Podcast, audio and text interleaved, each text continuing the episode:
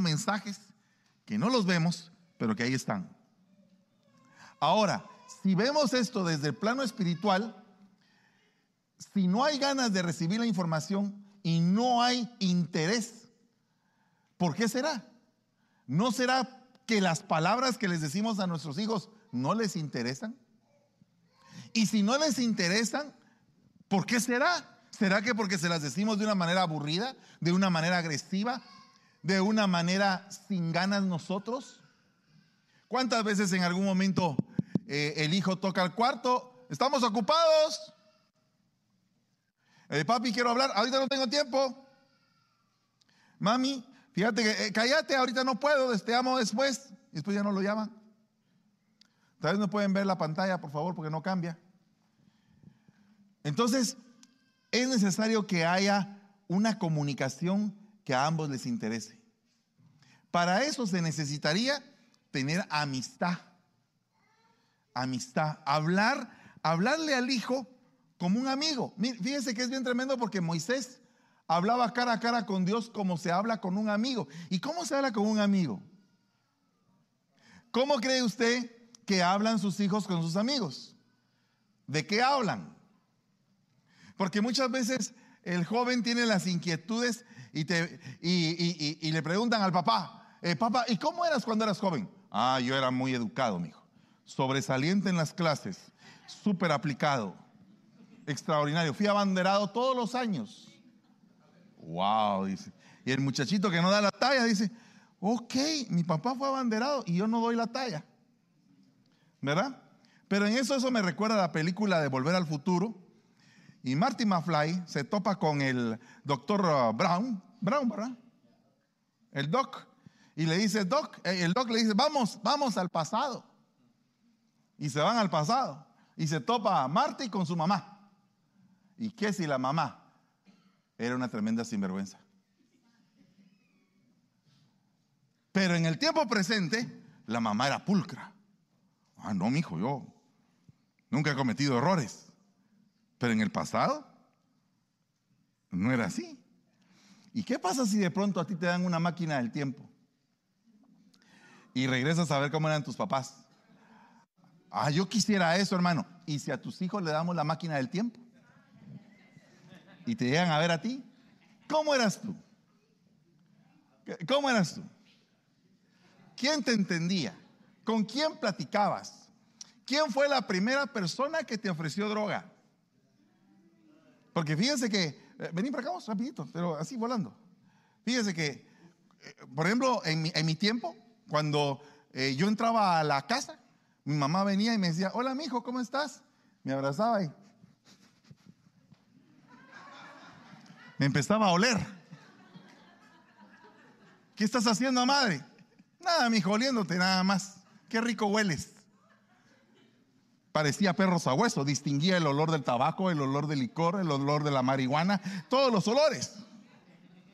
Pero ahora resulta que las drogas no tienen ni olor. Entonces, por más que uno huela, el muchacho está así, uno los ve así extraño, ¿qué, qué huele, papá? ¿Cómo estás? ¿Qué, qué allá? Bien así como que robótico, así como, ¿verdad? Moviéndose extraño. Y uno dice, ¿qué, qué le pasa a este? Como bailando. ¿Verdad? Ya, la olida no, no funciona. Anda, sentate. Tiene uno que comprar un perro sabueso porque ese sí detecta como 10 mil veces cualquier olor, ¿verdad? Entonces se da cuenta que los tiempos han cambiado. Como los tiempos han cambiado, el, el vehículo para que nuestros hijos se pierdan es mucho más fácil que antes. Las formas de detectarlos es mucho más difícil ahora que antes. Entonces yo creo que tiene que haber una comunicación férrea, como que el padre y la madre se conviertan en amigos de sus hijos. Amigos, amigos. Amigos significa, de alguna manera, bajarte tú a la dimensión de ellos para hablarles de frente, como ellos les gustaría escucharte. Siempre entendiéndose que debe de haber un testimonio. Siempre entendiéndose que debe de explicársele cuáles fueron las consecuencias que tuviste de tu mal comportamiento. Siempre entendiendo que Cristo te cambió tu corazón. siempre haciéndoles entender que ellos no necesitan pasar por lo que tú pasaste. Porque entonces van a, vas a tener que, van a tener tus hijos que pelear las mismas batallas que tú peleaste. Así que terrible es eso. Entonces, a raíz de eso, la comunicación se necesitan ganas e interés. Tenemos que saber cómo hablamos, cuál es el tono, si en el tono que empleamos estamos provocando seguridad en ellos, confianza, apertura, o estamos provocando desconfianza, inseguridad y una puerta cerrada que no se va a poder abrir a las necesidades que como joven tengo. Tercero, otra cosa importante es si la conversación va a ser clara o va a ser confusa. Porque para eso se necesita tener un código. Un código. ¿Qué es un código? Que yo hablo en chino, tú hablas en chino. Yo hablo en inglés, tú hablas en inglés. Yo hablo en español, tú hablas en español. Pero si yo hablo en chino y tú hablas en español, no me vas a entender nada. Y muchas veces la queja número uno de los jóvenes es, mi papá no me entiende. Mi mamá no me entiende. Y hay cosas en las cuales tú debes de ceder y otras en las que debes de apretar. Unas cosas en las cuales tienes que ser tolerable y otras en las cuales tú no debes de tolerar. Y dice que es necesario que haya un lugar y un momento en donde encontrarse. ¿Qué significa eso? Que Abraham sabía que iba a entregar a su hijo. Sabía que el Señor se lo estaba pidiendo en holocausto. Sabía que ese día su hijo iba a morir. Y me pregunto, ¿qué ha de haber pensado o cómo ha de haber actuado ese padre cuando Isaac le dice, Padre mío, ¿en dónde está el cordero?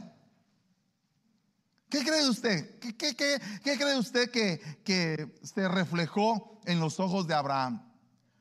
Desde mi punto de vista, yo creo que sus ojos se llenaron de lágrimas. Porque él estaba experimentando un desprendimiento de algo que amaba. No, no creo yo que Abraham le haya dicho, e, el Señor proveerá a mi hijo solamente.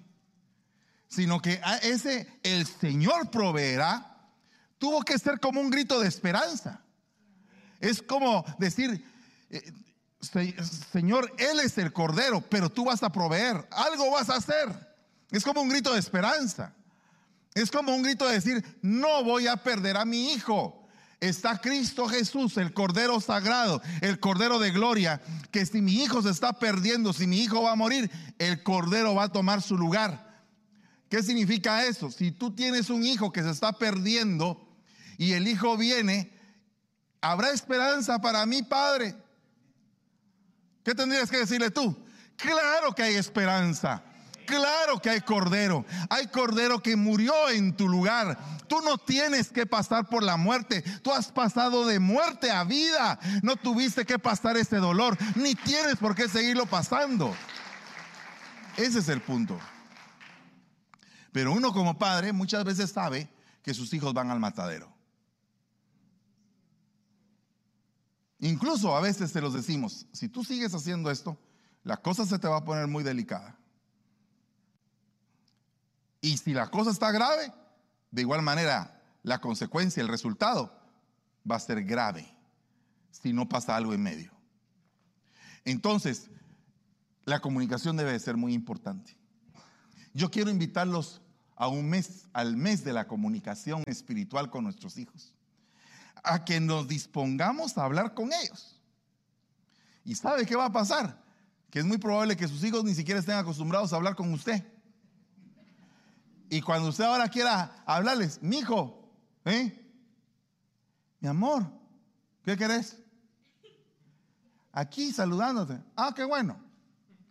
Y se quedan callados, ¿verdad? Como que dice, eh, del otro lado, ¿qué le estará pasando al viejo? ¿Se volvió loco? No me había hablado en meses y ahora quiere hablarme. Porque la comunicación, hermanos, está oxidada. ¿Sabe por qué se lo digo? Porque estoy seguro de ello. Porque lo recibí de parte del Señor. La comunicación con sus hijos, en muchos casos aquí, está oxidada. por no decir que cortada totalmente. Y es necesario que este mes de noviembre renovemos nuestra comunicación.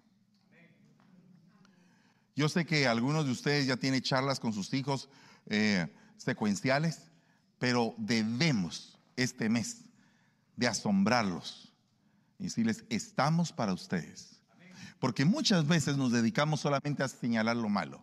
Tú eres esto, tú eres lo otro, tú eres aquí, tú eres allá. Pero no nos damos cuenta que el Señor empieza diciendo, cuando Israel sale de Egipto, les dice a sus hijos, ustedes son mi especial tesoro. Yo creo que es necesario que tú agarres a un tu hijo cachetón, por muy malcriado que sea, y le digas, tú eres mi tesoro. ¿Verdad? Tú eres mi tesoro. Es ese impacto. Es tan, puede ser que esté cubriendo proféticamente en este tiempo un gran vacío que muchos jóvenes tienen. Tal vez nunca les habían dicho que son especiales. Tal vez había mucho tiempo en que los padres no se habían comunicado a los hijos. Y entonces se estableció una ruptura de comunicación. Yo sé que le estoy hablando a alguien aquí, específicamente, que ha tenido meses de que ni visto ni oído, ni tampoco sus padres del otro lado lo han oído. Y yo creo, hermanos, que eso se tiene que romper. Y lo vamos a romper hoy en la tarde. Si no te llaman, llámalos. Joven, si no te llaman tus padres, llámalos. Establecete tú como un rompedor de brecha, como un abridor de brecha, como alguien que se pone enfrente del surco y dice voy a tomar la decisión de establecer una comunicación otra vez con mis padres. No, mire hermano, que fíjese que aquí, que allá, que se me han tratado mal, que siempre que les hablo me hablan mal, no importa. Ahorita vas a ir con la, con la fuerza del Espíritu Santo y vas a entregar algo que no recibiste. Mira cuán bienaventurado te vas a convertir, joven, si le entregas a tus padres algo que a ti no te dieron. Porque hay un ciclo de siembra y de cosecha. Pero si tú rompes ese ciclo y tú dices, mis padres no van a cosechar de mí lo que sembraron en mí. Al contrario, si me sembraron mal, yo voy a dar bien. Y se rompe el ciclo, hermano. Se rompe el ciclo. Entonces, es necesario que sepamos que para la comunicación hay diferentes formas de comunicarnos. No solamente por medio del lenguaje hablado, sino que muchas veces nos comunicamos con el lenguaje no verbal.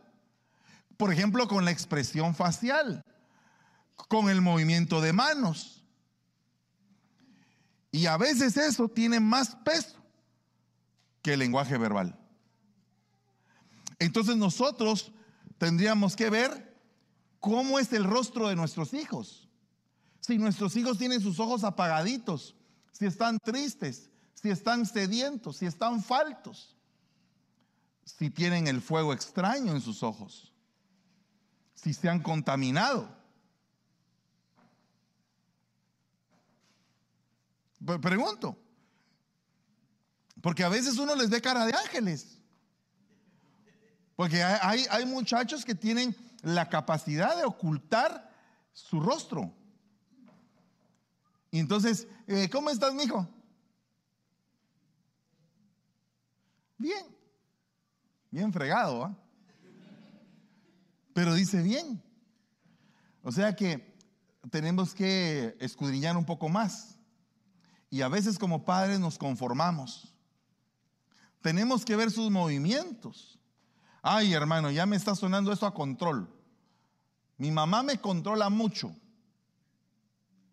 Me controla a qué hora salgo, a qué hora entro, a qué estoy haciendo, me llama cuando llego al trabajo, regreso. ¿Sabes que yo tuve una mamá así?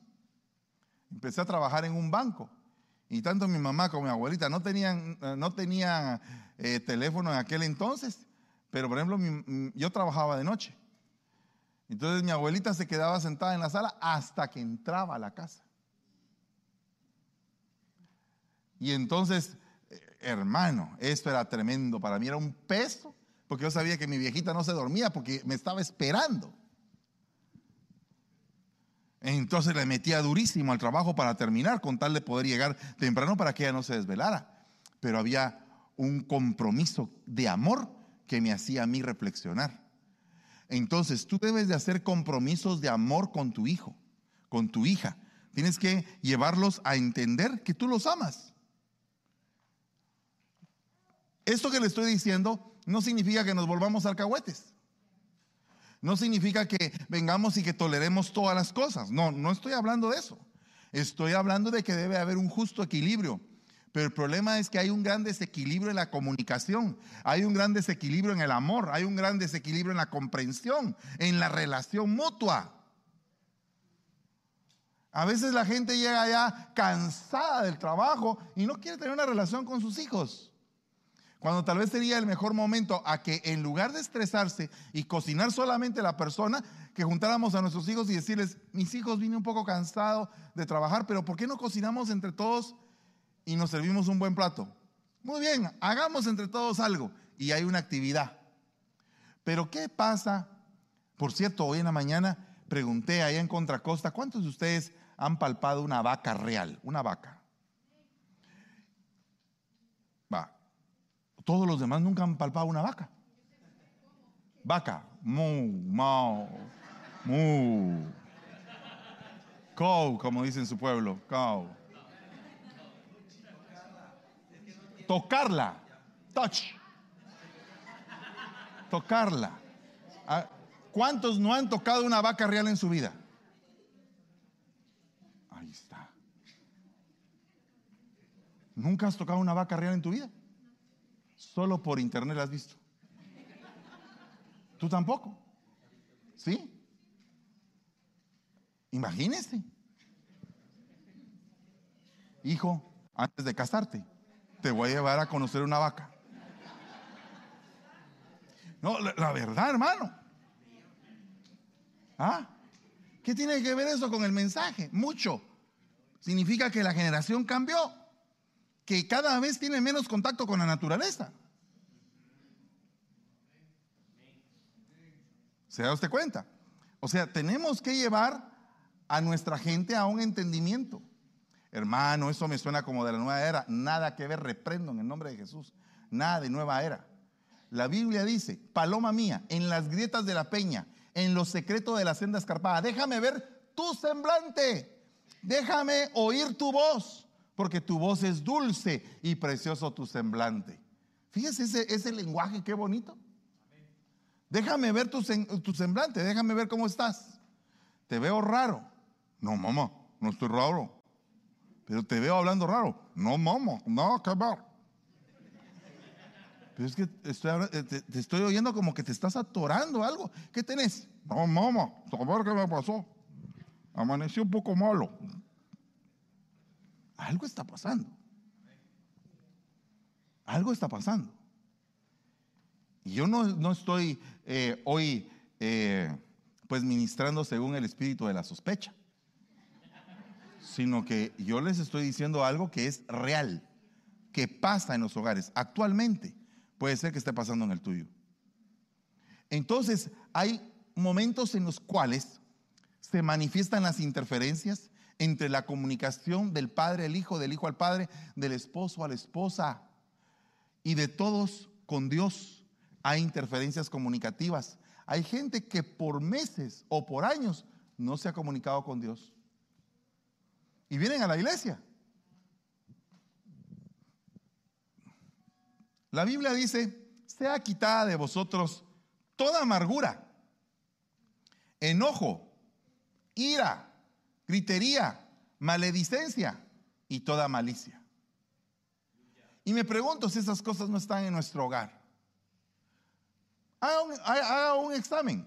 Usted que viene a la iglesia, usted que es cristiano, nacido de nuevo, aleluya. O es religioso, evangélico. ¿Qué es? Porque fíjese que ahí dice, dice ahí, amargura. ¿Será que en su casita, en el núcleo de su hogar, habrá algún amargado en su familia? No me diga nada. ¿Habrá alguien que está amargado ahí en su casa? Que usted pueda decir, ay, este pariente como que está un poco amargado. Nada le gusta, todo le cae mal. Estoy hablando, haciendo una encuesta. Hala, un estudio de mercado, hermano. Reprendo una encuesta preguntándoles. ¿Ustedes tienen alrededor de ustedes algún amargado? No mira el que tiene la par.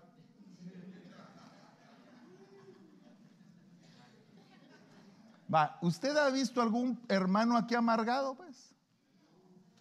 Nadie dice amén, nadie ha visto amargado, solo yo los he visto entonces.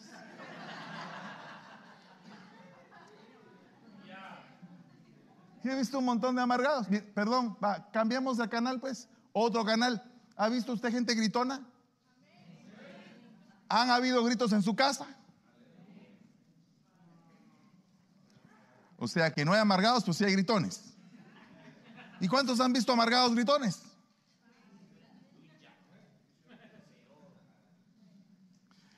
Es que mire, esto, suena como a, leche espiritual no adulterada, como al principio lechita del Evangelio. Pero fíjense que dice la palabra que si el marido trata mal a su mujer, sus oraciones le son estorbadas. Y la oración es el lenguaje con el que se comunica uno con el Señor. Entonces la comunicación está cortada, hay una interferencia. La interferencia se llama maltrato a la pareja. Eso se entiende en un bloqueo, en una interferencia como ruido. ¿Usted ha ido a algún restaurante donde usted no puede hablar? Y está comiéndose ahí algo y está y la quebradita y la, y la no sé qué y el recodito y el no sé cuánto. Y entonces aquellos dos que iban a entablar una comunicación empiezan hasta a mover el pie. Y comiendo con el ritmo y salen corriendo porque no pudieron hablar.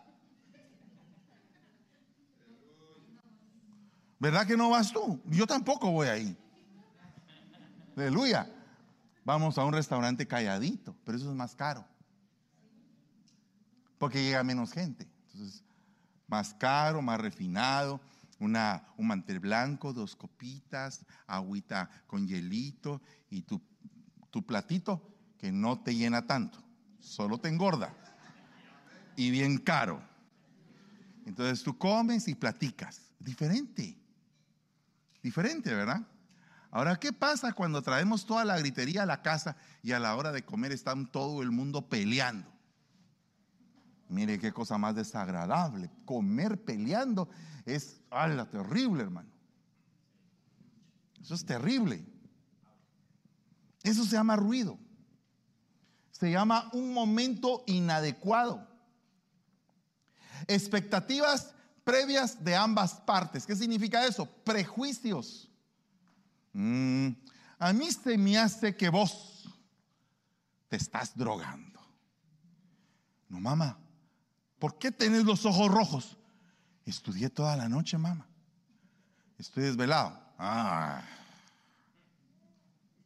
Raro te ves. Mamá, tú no me quieres. Yo sí te quiero. No, no me quieres. ¿Por qué? Porque se volvió una expectativa previa, un prejuicio. Juzgaste antes, sin querer otra vez queriendo.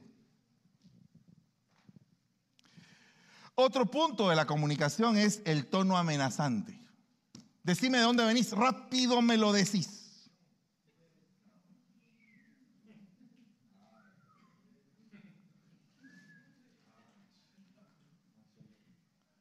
¿Ah? No se oye. No se oye ni un amén.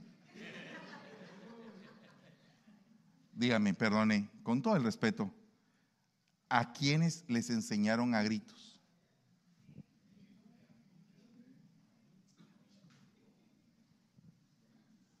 Y si te enseñaron a gritos, ¿cuál es la tendencia? ¿Que tú vas a enseñar? A gritos. Entonces eso hay que cortarlo, reconocerlo y cortarlo. Ay, hermano, el estado emocional. Ah, la hermano. El estado emocional se puede ver desde mil ángulos. Pero le voy a mostrar algunos. No te acerques a mí.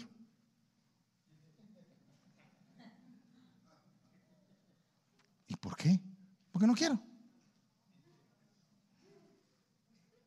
¿Y qué hice? Nada, pero no quiero que te acerques. Amaneció de mal humor en sus días. No, no, no. Eh, o sea, en su día, pues. ¿O no? O sea, hay gente que es excesivamente hormonal. No, pero no, no, no les estoy hablando a ustedes solamente hermanitas amadas, queridas del alma de mi corazón. No. Estoy hablando hombres también hormonales. Claro que es mucho más raro, pero no, no es cierto. Hombres hormonales y mujeres hormonales. Ah, también. Andropausia, menopausia. Cambios de humor. No te acerques, tengo calor.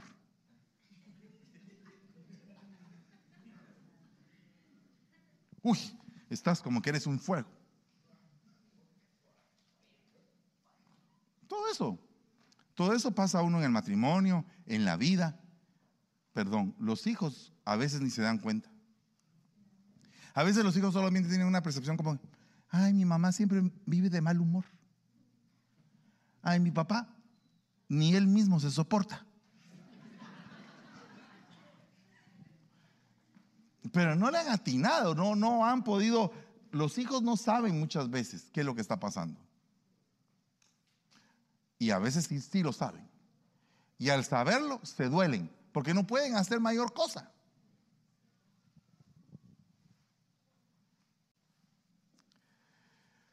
Te encargo solemnemente en la presencia de Dios y de Cristo Jesús y de sus ángeles escogidos, que conserves estos principios sin prejuicios, no haciendo nada con espíritu de parcialidad.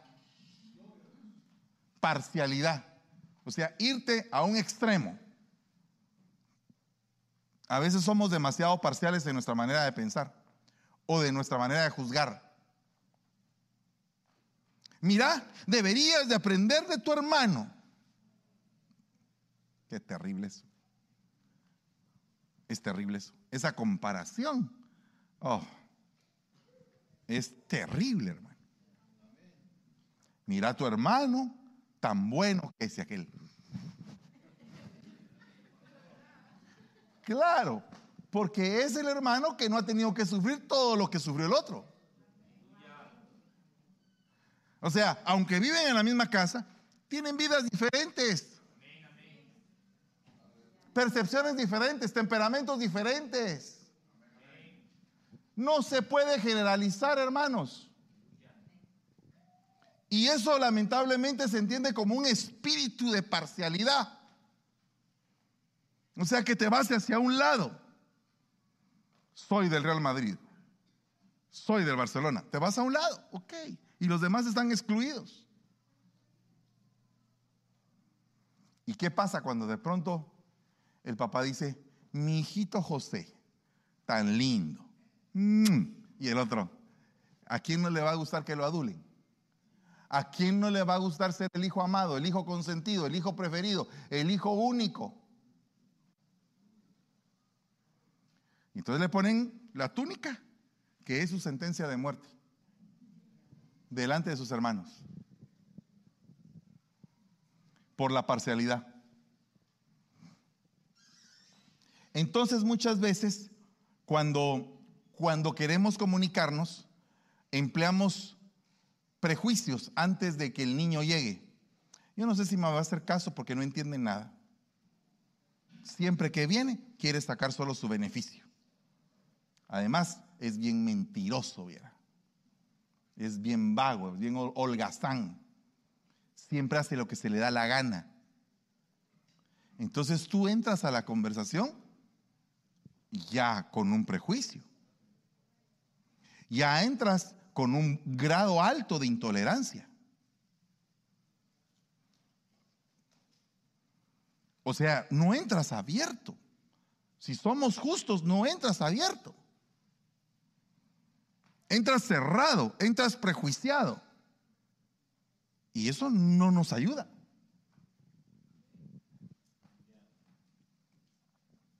Yo conozco un caso de un hombre que como trabajaba. Y me consta que en todas las áreas de su vida es una persona que trabaja. Pero la mujer siempre vivía sospechando de él. ¿Por qué viene tan tarde? Pero no se fijaba que la mujer tenía de todo.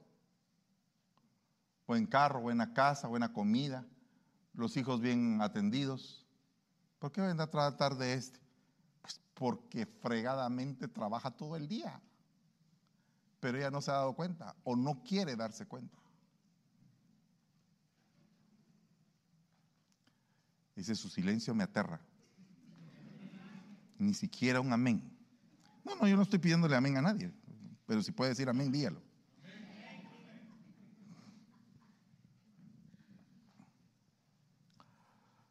Entonces, pareja prejuiciosa, hijos prejuiciosos.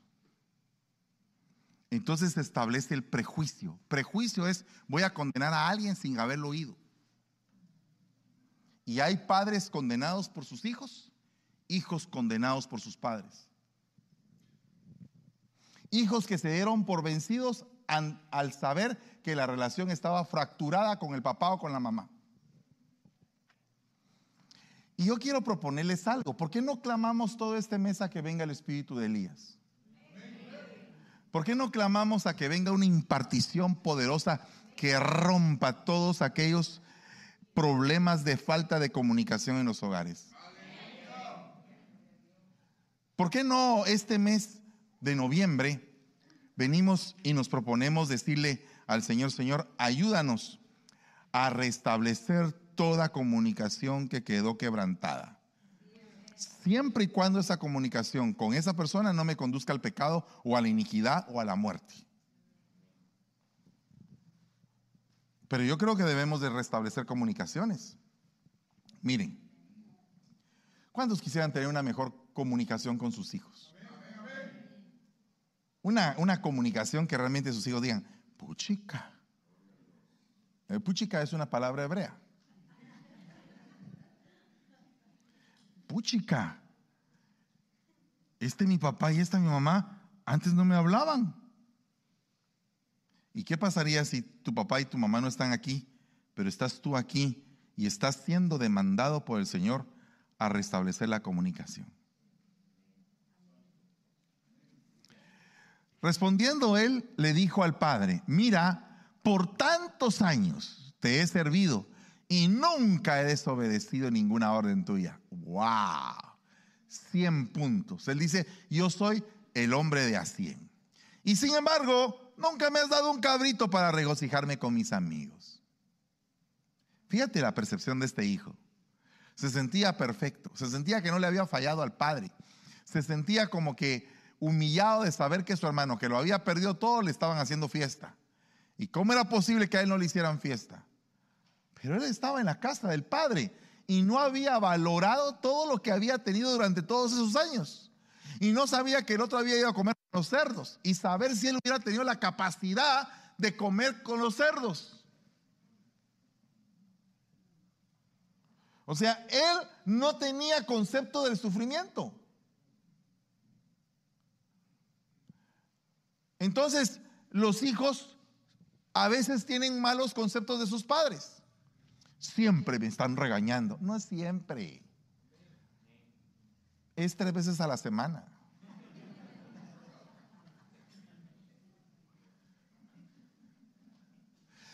siempre me están regañando. Para ellos nunca hago nada bien. Nunca. Si has hecho cosas bien, ganaste párvulos.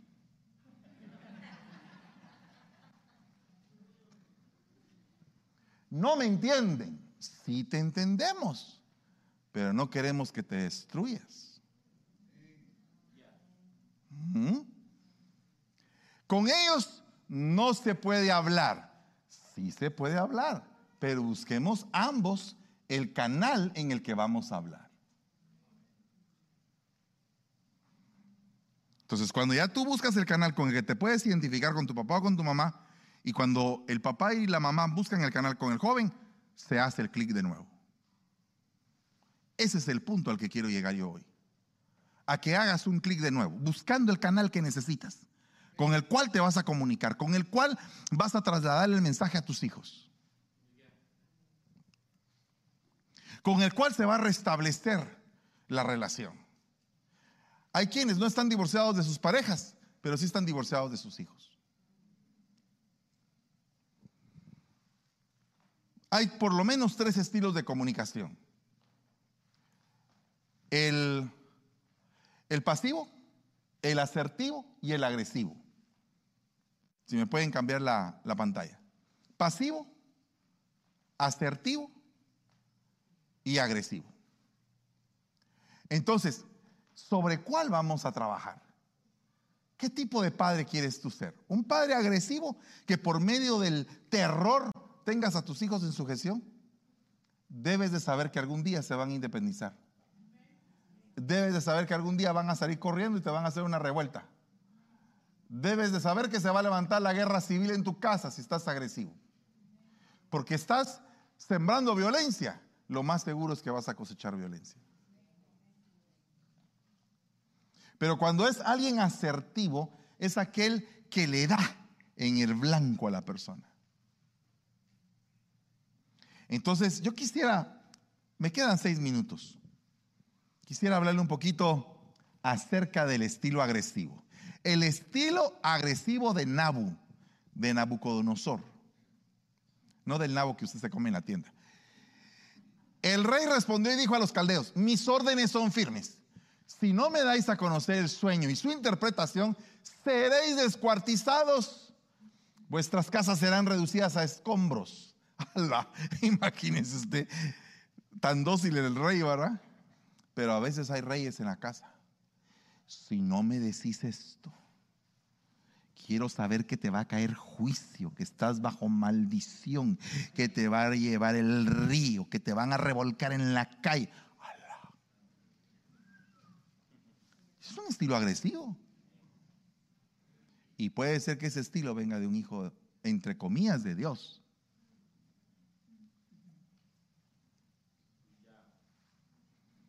O sea, nosotros tenemos que ser cuidadosos cómo vamos a hablar.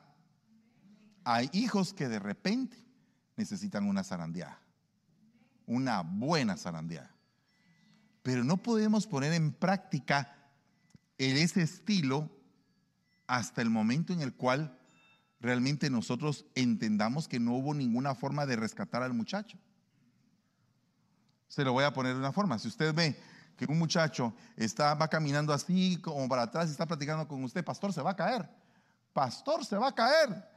No, no me quiero caer, va. Pero, pastor, se va a caer. Ya cuando voy por aquí eh, y ya me voy a caer, alguien me agarra la corbata y me lleva para allá. Ese es un estilo agresivo. Contarle que no me caiga, pero me salvó. Entonces el estilo agresivo se puede aplicar, pero hay que saber en cuándo.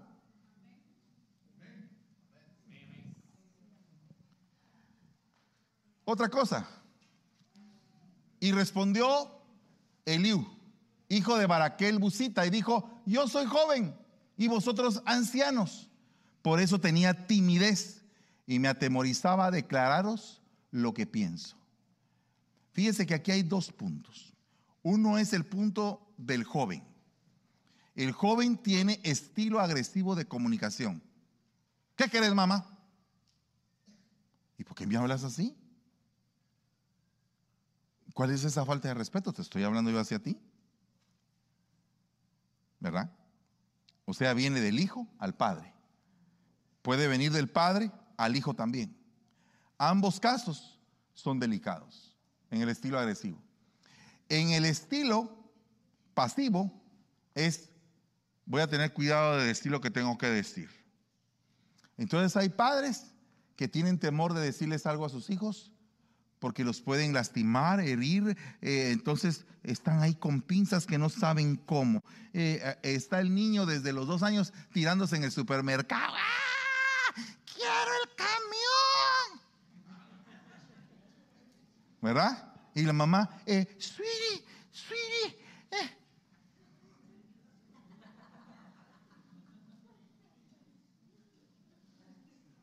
ese, ese chiricito de dos años está dominando a la mamá de 50.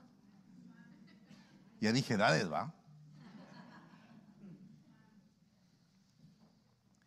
Pero hay gente que no tiene, no tiene la, el carácter para hablarle a sus hijos de frente.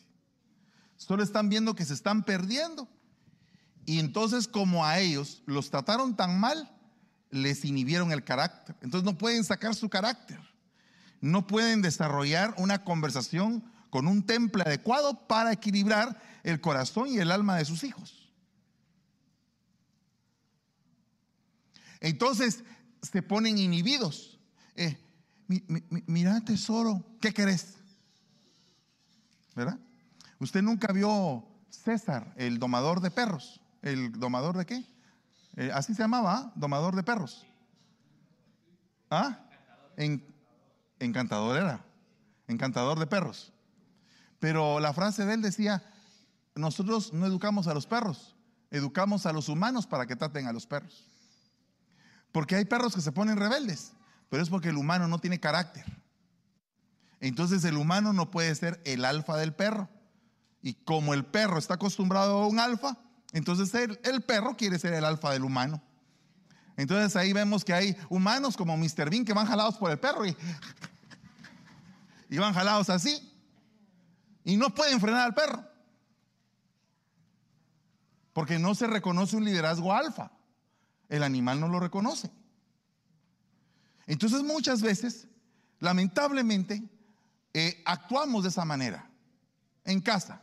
Ya el hijo sabe que tiene dominados a los dos papás y a los dos papás los pone en su lugar cuando él quiere. Y como nunca lo cortan, nunca lo paran, Nunca le dicen nada porque están utilizando un estilo pasivo. En el caso de Liu, no se atrevía a hablarle a Job porque Job era más grande que él. Hasta que hubo el momento y la oportunidad, ya que habían hablado todos. Pero dijo lo que tenía que decir. Termino, me quedan 55 segundos. Oiga el estilo asertivo. Hijo mío, escucha a tu papá cuando te corrige y no ignores lo que te enseña tu mamá, porque eso adornará tu cabeza como una corona o como un collar. Hijo mío, si los pecadores quieren engañarte, no te dejes convencer. Acertado. Se expresa lo que uno quiere, cómo lo quiere y cuándo lo quiere. ¿Para qué? Entonces, ¿cómo debe ser el estilo de comunicación de nuestros hijos? Claro, que se entienda. Esas son mis reglas, hijo. Estas reglas van a terminar a tal época. Yo me recuerdo con mi hija Génesis, le dije, mi hija, las reglas de mi casa son mientras tú estés en el techo de mi casa. Ahora viene y nos visita y, papi, ¿y, qué, puedo hacer de esto? Y a mí ya no me toca, mi hija, consultarlo con tu marido. Pues sí, ya, ya no me toca. Yo no voy a estar yo gobernando a mi hija ahora que ya está grandota, casada, ya es cuestión de ella y de Ricardo. ¿O no? Eh, pero, pero papá, ¿no me puedes decir algo? Ya consultaste con tu esposo. Consultalo primero con él. Depende de lo que ustedes dos acuerden. Y si no, entonces ya vienen los dos y platicamos. Si quieren un consejo. ¿Verdad?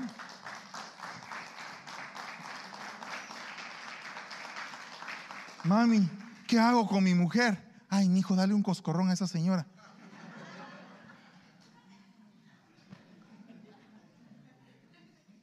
No, a que no funciona. ¿Vos qué decís? Que no funciona. No funciona. Son cosas distintas. Entonces, esta, esta tarde necesitamos renovar la comunicación. Por favor. Siento un dolor en mi corazón de ver tanto joven que están sufriendo en esta iglesia porque sus papás no, se han, no han llegado a un entendimiento. Y los ven que pasan y los ven que quieren cambiar y los ven ahí luchando, pero no han llegado a tener el mismo canal de comunicación. Y yo hoy me pongo en favor de esos jóvenes.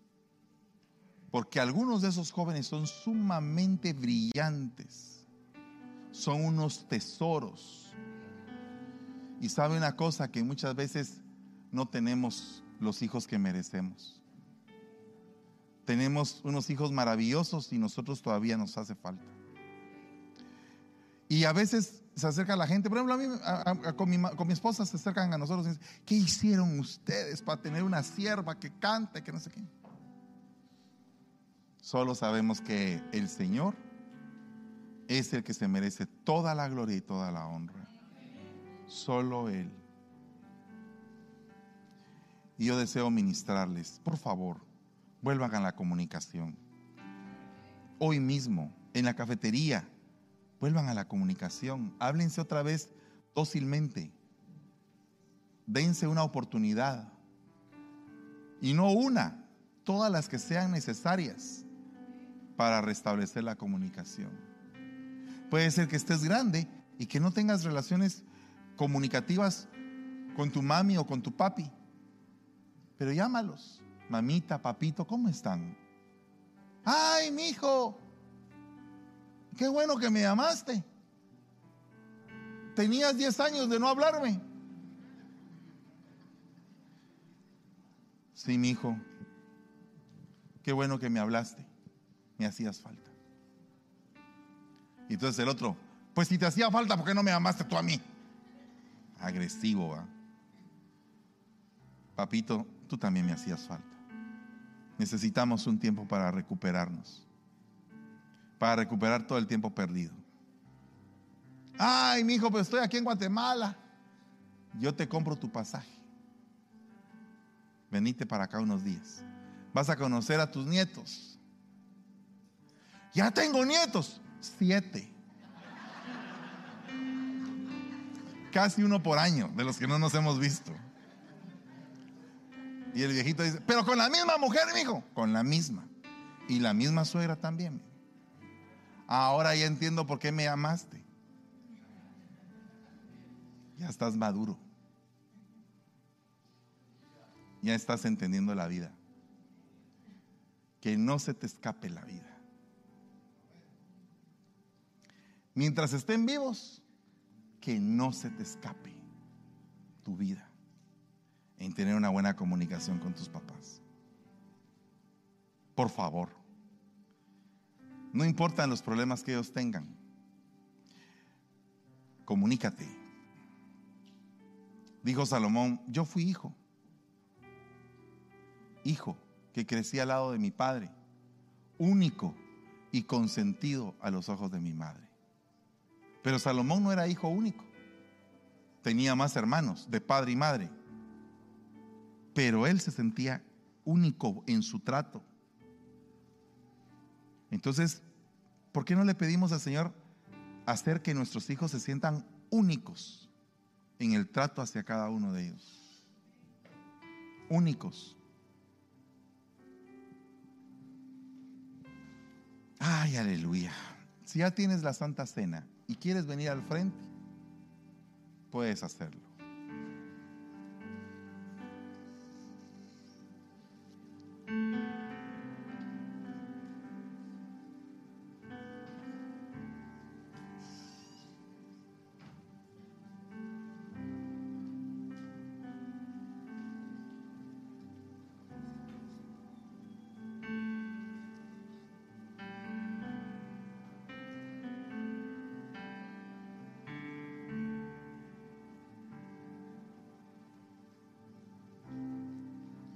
Dice que cuando José se enteró que su papá estaba vivo,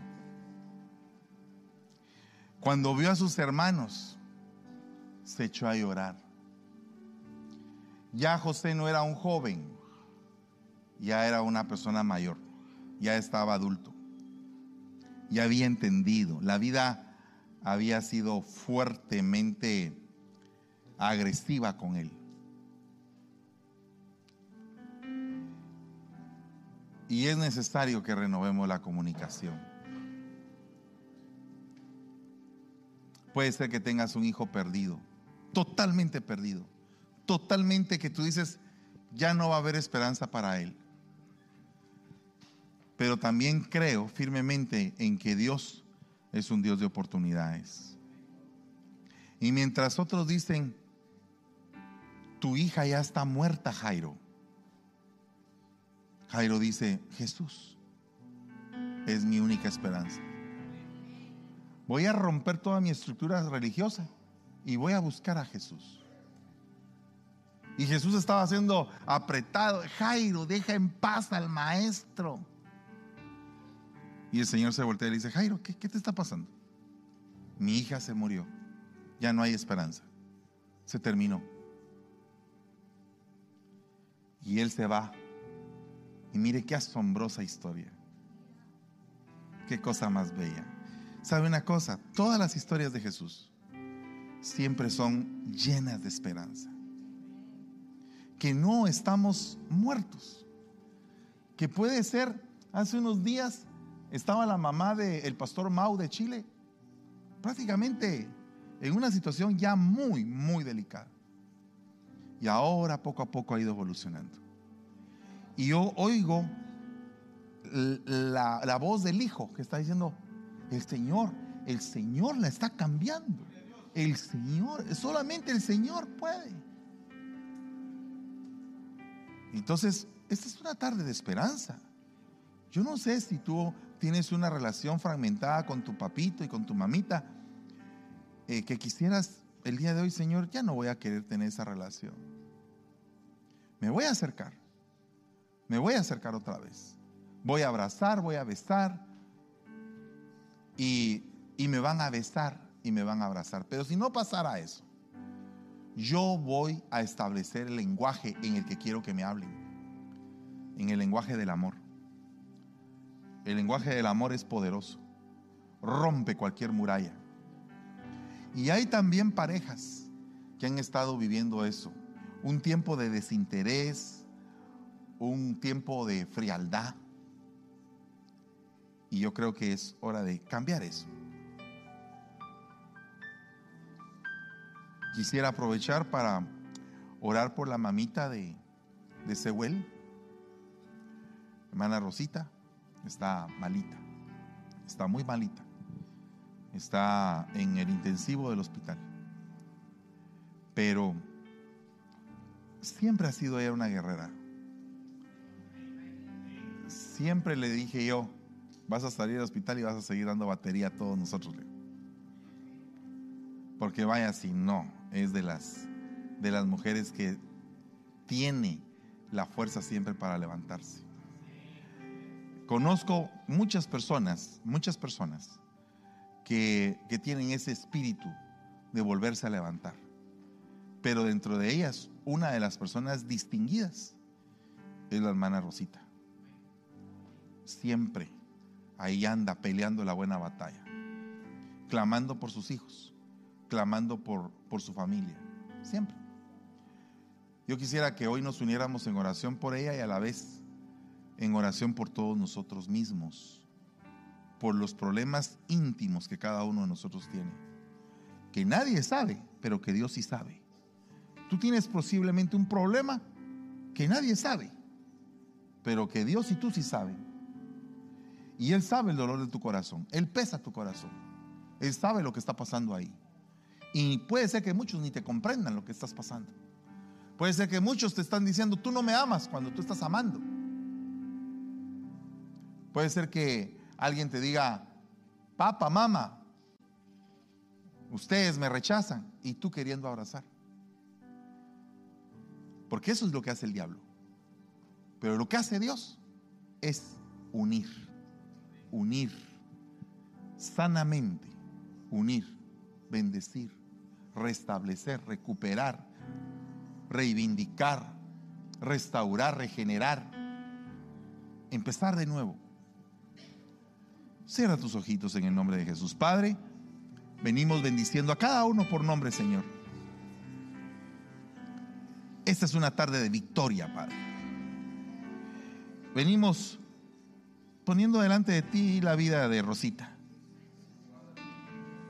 Tú sabes que ese espíritu profético que ella tiene y que la ha acompañado para poder extender sus alas, para cuidar a sus hijos, para pelear por ellos, para corregirlos, para formarlos en hombres y mujeres de bien. A pesar de toda dificultad, la bendecimos. Declaramos sanidad sobre su vida. Declaramos, Señor, que tú estás al lado de ella, que estás dentro de ella, que estás sobre ella y que la estás cubriendo como un abrigo precioso que le va a dar calor, le va a dar fortaleza y que la vas a sacar avante una vez más en el nombre de Jesús. Señor, bendecimos a los padres y a los hijos. Declaramos, Señor, que se va a restablecer la comunicación que esté cortada. Que vamos a intentarlo una vez más, Señor. Que lo vamos a hacer en tu nombre, que lo vamos a hacer bajo el poder y la guianza del Espíritu Santo, que vamos a procurar restablecer una comunicación eficaz. Para que podamos, Señor, entender tu propósito en el nombre de Jesús. Porque el mismo Señor, la noche en que iba a ser entregado, tomó el pan y dando gracias, lo partió y lo dio a sus discípulos diciendo, tomad y comed todos de este pan, pues esto es mi cuerpo, que será entregado por nosotros. Y te pedimos, Señor, que perdones nuestros pecados. Comamos del pan, por favor.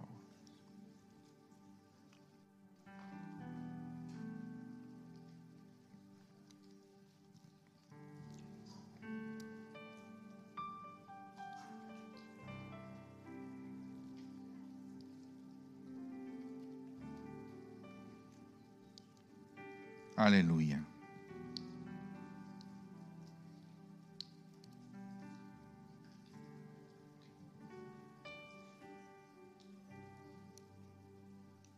Gloria a Dios.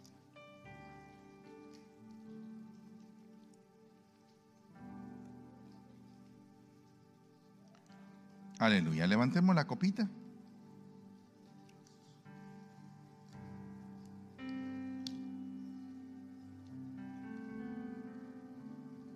Bendecimos el fruto de la vida. Esto es mi sangre, dice el Señor.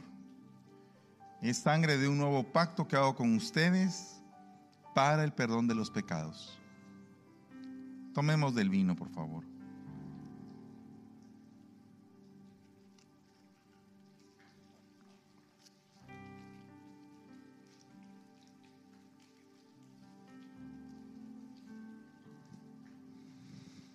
Señor, te damos gracias y te bendecimos, Padre. Recuperando la comunicación en el nombre de Jesús. Recuperando la comunicación. Si estás aquí con alguno de tus hijos y tienes la posibilidad de abrazarlo, de besarlo, hazlo. Y si estás aquí con alguno de tus padres, En el nombre de Jesús puedes buscar a tu papá o a tu mamá y abrazarlos. Bendecimos a las familias, Señor, en el nombre de Jesús. Por favor, sí, llámamelos, por favor, hijito. Gloria a Dios.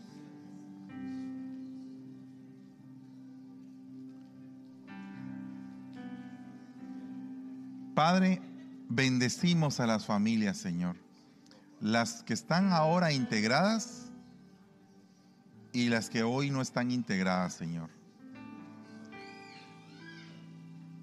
Te pedimos que las integres en el nombre de Jesús. Sé que hay aquí algunas hermanas, está Zuli, está Meili, no sé si están tus otras dos hermanas, eh, Avi creo que no vino hoy, ¿verdad? no vinieron. Solo hay falta. Abrácense, ahí están tus hermanitas.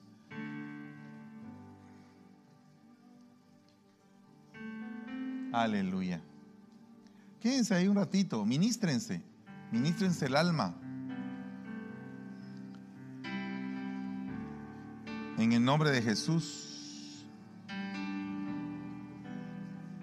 Es un buen momento para ministrar el alma.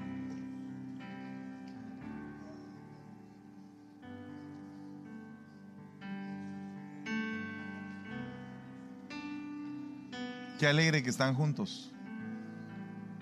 Qué alegre que están juntos. Qué alegre que están juntos. Los bendecimos en el nombre de Jesús. Antonio Gabriel. Anthony Gabriel. Aleluya. Padre, en el nombre de Jesús. Te damos gracias, Señor, por este hogar. Te damos gracias porque cada vez los estás uniendo más. Te ruego que esta enseñanza del día de hoy se haga efectiva todos los días de su vida y que ellos sean una familia, un hogar bien unido, un hogar bien bendecido, un hogar que se le abran puertas y que puedan avanzar y que puedan crecer con paz y con bendición. Padre, en el nombre de Jesús, derramamos aceite sobre Anthony, Padre, sobre Anthony Gabriel, Señor, en el nombre de Jesús. Lo habilitamos, Padre, para toda nueva obra.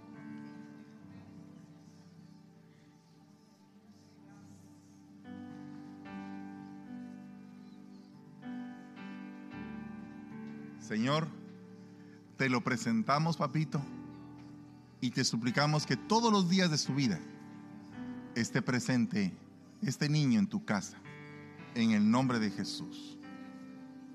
Que el Señor te bendiga y te guarde, que el Señor haga resplandecer su rostro sobre ti y tenga de ti misericordia, que el Señor alce sobre ti su rostro.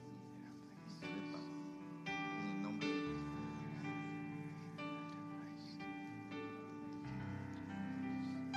Aleluya. Gloria a Dios. Aleluya. Gracias, mis hermanos. Gloria sea al Señor. Bueno, si quieren continuar, nos vemos en el segundo servicio. Que Dios les bendiga. Yo quiero habitar en tu presencia y adorarte. Quiero estar ante tu altar y así poderte. Al corazón que se acerca a tu presencia. Quiero estar ante tu altar y así poderte alabar. Restauración.